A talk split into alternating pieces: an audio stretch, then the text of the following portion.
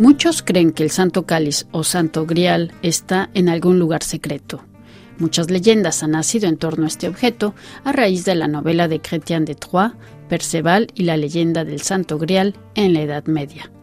Pero lo que muchos no saben es que desde 1437 se encuentra en la ciudad de Valencia y que desde hace algunos años se puede visitar en su catedral.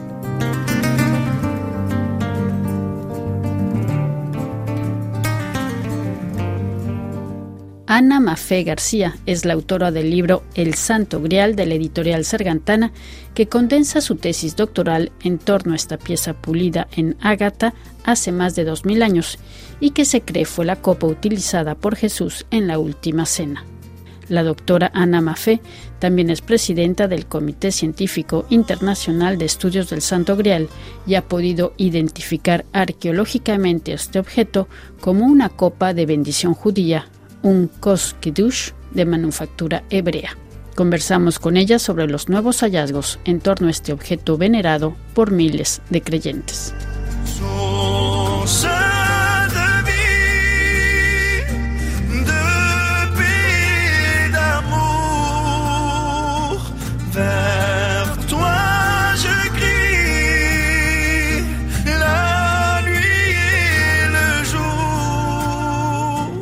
Bueno, mi primera pregunta es, eh, ¿se dice el Santo Cáliz o el Santo Grial? Ay, me encanta esa pregunta. Mire, en realidad estamos hablando de una copa hebrea de hace dos mil años. En origen, esa copa se nominaría en lenguaje hebreo, sin duda alguna, y estaríamos hablando de un kosh kiddush, que en hebreo significa vaso de bendición. Este kosh kiddush, como tal, está nominado en una de las cartas de San Pablo a los Corintios, en concreto en la primera carta, cuando San Pablo habla de este vaso de bendición que bendecimos. Entonces, esta parte de Koskidus, evidentemente la, primitiva asamblea que luego tomó como lenguaje, y esto muy poca gente lo sabe, el, idioma de la primera asamblea, quitando el, hebreo en estas primeras comunidades, era el griego. Y entonces, eh, para denominar la palabra vaso o, cáliz, hay una palabra muy parecida en hebreo, que es kilis, y esto, o shilis, en concreto, y esto se recogió en, en este lenguaje griego. Entonces, hablábamos de kilix. Kilix, cáliz, es en latín, y Santo Cáliz es el nombre en el que viene nominado por escrito en uno de los documentos más antiguos, San Calce, eh, y estamos hablando, San Calce sería en valenciano, ¿vale? Santo Cáliz, en castellano. Estaríamos hablando del año 1399. Anteriormente la palabra gradal, grajal, se utiliza en, en la corte aragonesa, que es donde está precisamente en San Juan de la Peña custodiado este Santo Cáliz. Se utiliza gradal y curiosamente es una palabra que, que se utiliza para definir precisamente este santo gradal, este santo cáliz, este cosquidus que, que durante siglos, estoy hablando casi de 11 siglos, está en la corona de Aragón en diferentes sitios y en concreto en San Juan de la Peña. Entonces, la palabra gradal, gradal, grial, es la palabra que se traslada a la literatura. En concreto lo hace Cretien de Troyes en el año 1178 aproximadamente, cuando escribe el Iconte del Graal, que lo hace en roman francés, es como el primitivo lenguaje francés antes de consolidarse la lengua francesa como tal. Y, bueno, lo hace en forma poética, que, en aquel entonces se llamaba no libro, como podríamos decir ahora, o incluso utilizando la lengua inglesa, un bestseller. Él escribió un goma. Y curiosamente ese libro era tan bueno que todas las cortes empezaron a imitarlo, a, a copiarlo, y este autor, desgraciadamente, no, no pudo finalizar su obra sencillamente porque falleció.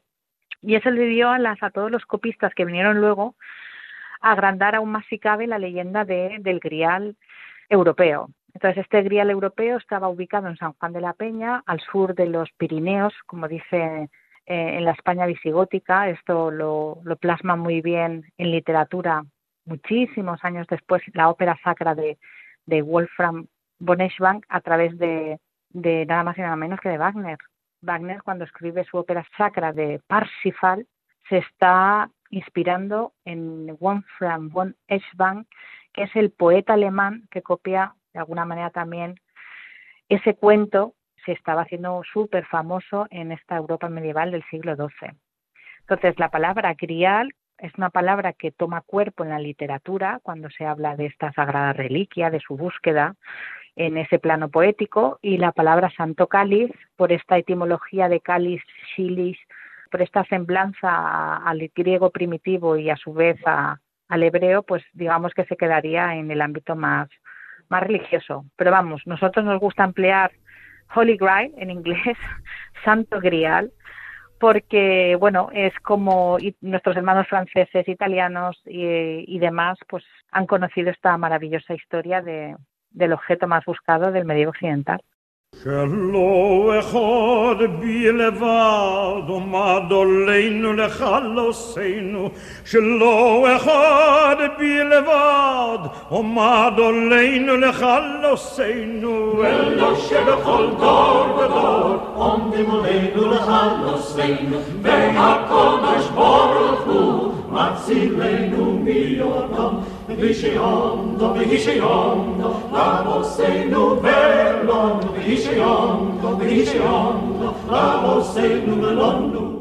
Me gustaría a nivel arqueológico, ¿qué es lo que se ha encontrado y si nos pudiera describir esta copa, que en, realidad el, el, santo cáliz o el santo grial es, hay una parte que es como la la antigua, por decir así, y luego se le han añadido, ¿no? Pero si nos pudiera un poco describir esta copa de bendición. Muy bien, pues mire, la primitiva copa es solamente el vaso superior de lo que sería el actual Santo Cáliz. El Santo Cáliz como tal tiene una base, una base que es de calcedonia, que es un tipo de, piedra muy parecida al ágata, la parte superior. Esta parte, junto con el relicario áureo, se añadió en la corona de Alagón hacia el siglo XI y lo hizo probablemente un rey que lo que quería era mostrar esta reliquia de la forma más digna. Como las reliquias no se pueden tocar, el vaso no se puede tocar, es evidente que por la fisionomía, por la forma en que está tallado este vaso, por los estudios que ya se desprenden de 1960 del mejor catedrático de arqueología de España, que con un equipo multidisciplinar que incluso tomaba parte el British Museum en ese, en ese equipo multidisciplinar, todas estas personas que estudian muchísimo la copa ya averiguan, ya catalogan la edad de la piedra, ¿vale? Y esto es muy interesante porque esto se hace por el corte, por la forma en que está tallada. Lo que no saben decir es de dónde viene ni su procedencia. Entonces, con un estudio volumétrico en mi tesis doctoral, más apurar exactamente qué tipo de piedra es la que hay en ese momento en la Judea del siglo I, del siglo II antes de Cristo, qué tipo de cosmovisión rodea el significado de esa piedra, si está vinculada a la figura de Jesús, si está vinculada a su linaje, pues lo más apasionante es que conforme voy descubriendo todas estas cosas y tengo la oportunidad de ir a Jerusalén y hablar con arqueólogos actuales que están haciendo nuevos descubrimientos, pues resulta que la forma de cortar la piedra del Santo Cáliz coincide con la forma de trabajar los hebreos del siglo I II antes de Cristo. La piedra, que actualmente sabemos que es una ágata, pero está tratada al corte como si fuera un sardius, es fundamental porque ese sardius está dentro de las doce piedras del pectoral del sumo sacerdote hebreo, que hasta el siglo I, hasta el año 70, estuvo el sumo sacerdote cuidando del templo de Jerusalén, y esa piedra hace referencia a dos elementos fundamentales. Uno, a la línea de sucesión de lo que es la casa de Judá, la tribu de Judá, que es precisamente de donde viene Jesús, el linaje de Jesús está representado en el significado de esa copa, y luego en la cosmovisión hebrea el sardius, por ese color rojizo que tiene, simboliza la sangre y a su vez simboliza la regla del amor, que son precisamente las palabras que Jesús dice en el Evangelio de San Juan. Tenemos que el Evangelio de San Marcos, Lucas y Mateo hablan de una copa, un objeto físico. San Pablo lo nomina copa de bendición. Y Jesús en el Evangelio de San Juan habla del amor, del verdadero mensaje y sentido de la existencia humana. Bueno, pues todo esto descubro que se recoge en esta copa que por volumetría, y es un ejercicio que se puede hacer en cualquier parte del mundo, por volumetría tenemos la única copa de bendición de hace dos mil años, con una altura hebrea, cuatro dedos, medio palmo hebreo, con una volumetría hebrea dos rebits y medio y justo esos dos primeros dedos de copa, cuando nosotros decimos ponme dos dedos de agua, ponme dos dedos de vino, cuando queremos beber poquito, esos dos primeros dedos de copa es justo un revit, que es la cantidad mínima de ingesta de vino que tiene que cumplir un hebreo pues para hacer su Pascua. Entonces, qué curioso que esa copa de Jesús que siempre se ha dicho así, fíjese, más de 17 siglos ininterrumpidos en la, aquí en la península ibérica, hablando de esa copa como, como la copa de Jesús, qué bonito cuando en el siglo XXI descubrimos que es la única copa hebrea de hace dos mil años, de época del segundo templo, contemporánea a Herodes el Grande, que existe solo con tres milímetros de espesor en todo su diámetro. O sea, para mí el milagro más importante del Santo Cáliz es su propia supervivencia. No le digo más.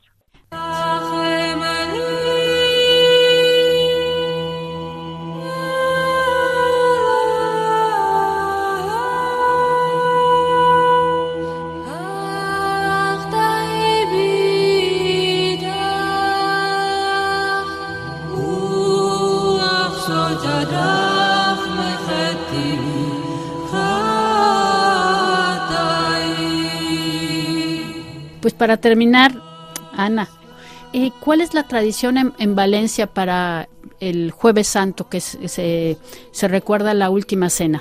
Pues mire, este, esta reliquia es tan poco conocida porque la Catedral de Valencia, desde 1437, que la custodia desde el 18 de marzo, hasta nada más y nada menos que 1916, prácticamente ayer, no la expone públicamente. Entonces es un canónigo el que decide exponer esta pieza públicamente y cualquier persona peregrina que se acerque a la catedral puede venir a verla y el jueves santo tenemos la suerte de quienes estamos en la catedral vemos como ese santo cáliz sale de su capilla y lo llevan hasta el altar mayor. Y entonces es una de las poquitas veces que durante la misa se puede estar a dos metros prácticamente de, ese mismo vaso que, que, bueno, que cuenta la tradición que estuvo en manos de Jesús.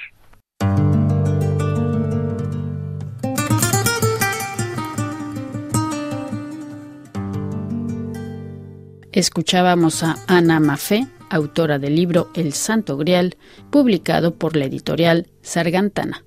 Oh,